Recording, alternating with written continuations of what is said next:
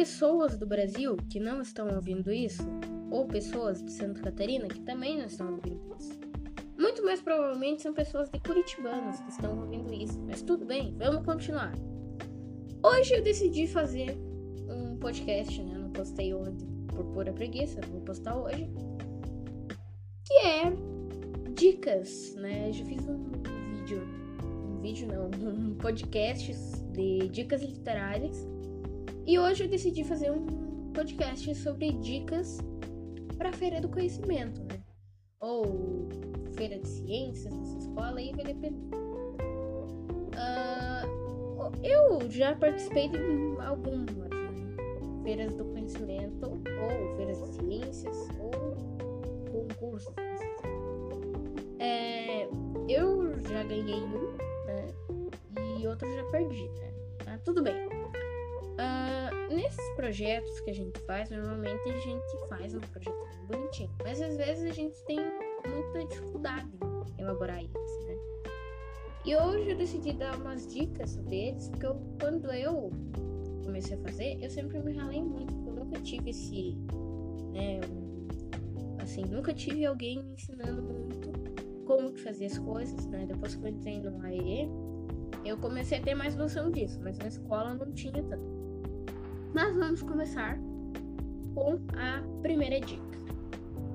Bom, a primeira dica é sobre as fontes que você vai usar no seu projeto, que tem que ser muito confiáveis. Por quê? Uh, se a gente usar uma Wikipedia da vida, bom, na Wikipedia normalmente a gente vê que tem muito artigo errado, né? Por quê? Porque na Wikipedia normalmente todo mundo pode escrever. A Wikipedia, como fala lá o slogan deles, a enciclopédia livre.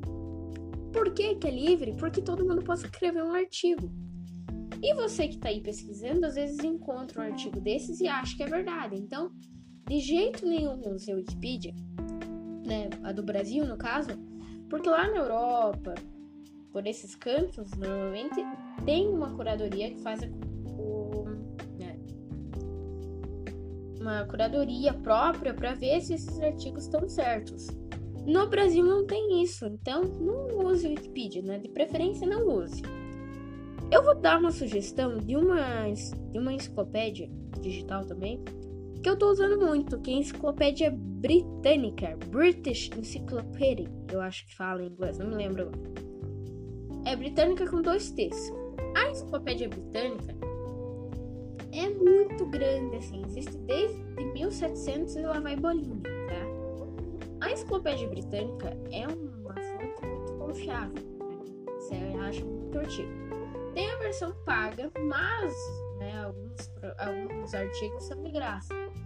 Graças a meu bom Deus, com os artigos que eu estou usando para o projeto que eu estou elaborando agora, são artigos. É, como eu posso falar? São artigos de graça. Uh, não, não liguem nesse pode falar porque eu tô meio ansioso hoje, tá? Não tô muito bem da cabeça. Né? Tudo bem! Então, uh, além da enciclopédia britânica, você pode deixar a Barça Livre, que é outra enciclopédia e tal. Tem um, uma que é a Britânica Escola. Não sei se vocês já ouviram falar. Que é uma enciclopédia, tipo uma enciclopédia britânica, só que é uma parceria da enciclopédia britânica com o Ministério da Educação aqui do Brasil. Então, só pesquisar Britânico Escola, né? Britânico, acho que é com dois T's. Não sei, eu acho que é com dois N's, agora não me lembro. Mas na dúvida, só coloca Britânico com um E. É, Britânica Escola, lá também tem bastante coletânea sobre várias coisas, né? Além disso, né, de fonte bem, como posso falar, um, de fonte confiável, você também pode criar uma coisa chamada identidade visual. O que é identidade visual? É o que você quer passar para outra pessoa sobre o seu projeto. Vamos imaginar que eu tenho um projeto de natureza.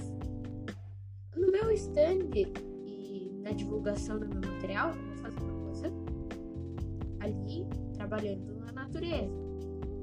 Isso tem que ser uma coisa muito bem utilizada porque quando você tem uma identidade visual boa, você chama a atenção de todo mundo. exemplo foi de um projeto que eu fiz no ano passado sobre a informática, onde eu tive muita atenção pela minha identidade visual. É, também eu fiz um proje esse projeto, no caso, eu fiz com o Canva, né? Identidade visual digital. Eu usei totalmente o Canva, né? Que é C-A-N-V-A. O Canva, ele é um programa digital super fácil de mexer, tem muitos recursos e tem a versão paga dele. Mas se você quer fazer uma coisinha básica, dá de fazer sem a versão paga. No caso, eu tenho a versão paga para utilizar. Mas, assim, um projeto com identidade visual boa, assim, equivale a 10 mil projetos. Porque quando você tem uma identidade visual boa, que chama a atenção das outras pessoas, é certeza que você vai ter uma repercussão do seu projeto muito grande. Bom, além disso, uh, de, de identidade visual, Outra coisa que eu vou dar dica é sobre uma dicção, né? Ter uma oratória boa hora de você apresentar seu projeto. Uma dica que eu vou dar é você na frente do espelho ali, do banheiro, da, da penteadeira, sei lá, onde você tem um espelho, ir lá e ficar uh, falando, assim, fingindo que tem um monte de pessoas ali e você está apresentando o um projeto. Quando eu fico ansioso com algum projeto, sempre funciona comigo, né? Não sei com as pessoas, mas comigo funciona.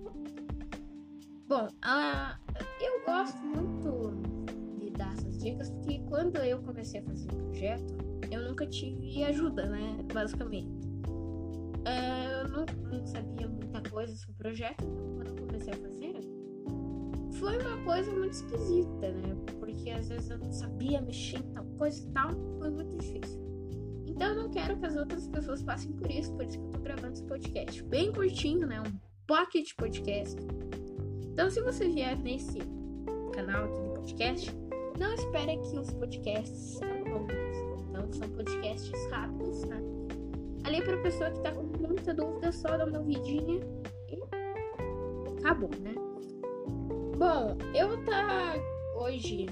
Hoje eu vou começar agora nos podcasts da indicação literária, não é mesmo? É, eu vou dar a indicação literária de um livro que eu tô lendo, que é o Retrato, volume 2, da saga do Tempo e o Vento, do Érico Veríssimo. Eu tô achando muito bom esse livro. Eu recomendo vocês lerem, né? Então, esse foi mais um Pocket Podcast aqui do meu saber. Até mais e fui!